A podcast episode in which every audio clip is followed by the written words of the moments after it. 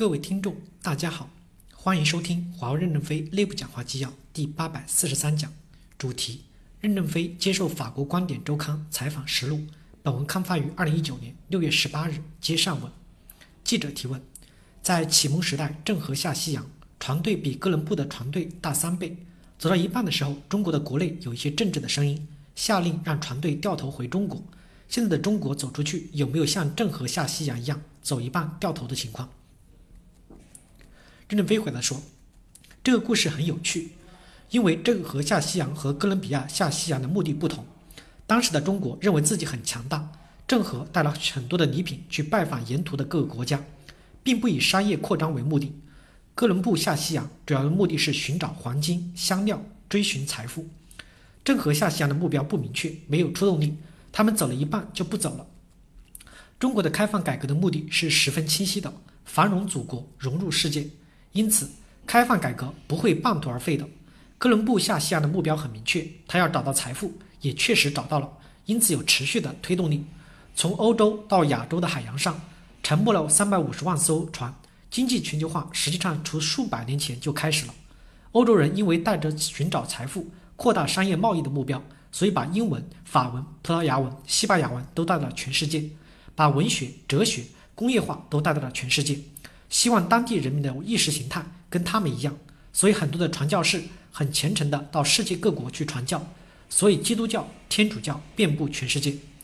我不仅是被欧洲商人的奋斗精神所感动，我在非洲的原始森林和撒哈拉沙漠里面看到小小的教堂时，也是无限的崇拜。欧洲这么多传教士漂洋过海，那时漂洋过海的工具很简陋，是一种很小的船。他们到达非洲海岸时，也许活下来的人只有百分之几。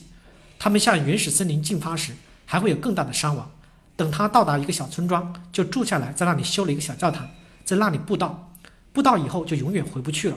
他们如果要重新走出原始森林，到海边，穿过大海再回去，迎接他们的可能又是死亡。如果他们没有几百年的文化传播，非洲的语言英语、法语、葡萄牙语不能通用化的话，今天开发非洲都很难实现。当年的欧洲去开发世界贸易市场的时候，去传教的时候。他们经历的艰辛比我们今天多多了。我曾到过中国的一个很边缘的农村普洱，一个少数民族拉祜族的村庄。一两百年前，传教士把吉他带进了这个村庄，这就是对一个小村庄的文化影响。这是一个音乐的村庄。你们现在看到的视频是我今年四月份拍摄的，是传教士带来了文化普及，开发了落后的地区。如果你们需要，我可以把这个视频送给你们。记者提问：太好了。传教士把吉他带到了这个地方，中国人把舞姬带到了世界。任正非回答说：“那是下一步的事情。那时全世界的音乐家们可以同时演奏一首歌曲，因为时延非常小。”记者提问：“华为是一个很神奇的企业，在很短的时间发展这么快，有一个集体的分散的权力体系。我想问一下，每天早上让您起床的动力是什么？”任正非回答说：“睡不着了，想吃早餐。我们的权力结构是分层授权、中央监督的体系。”让听得见炮声的人有权利呼唤炮火，炮火的成本是要核算的。记者提问：现在的西方人比较害怕中国，您说中国不是一个扩张的国家，历史也证明了这一点。您是否理解西方人讲到中国时的紧张程度呢？任正非回答说：其实美国夸大这种地缘政治的影响，这种夸大式的宣传，再加上很多人没有来过中国，就会有误解。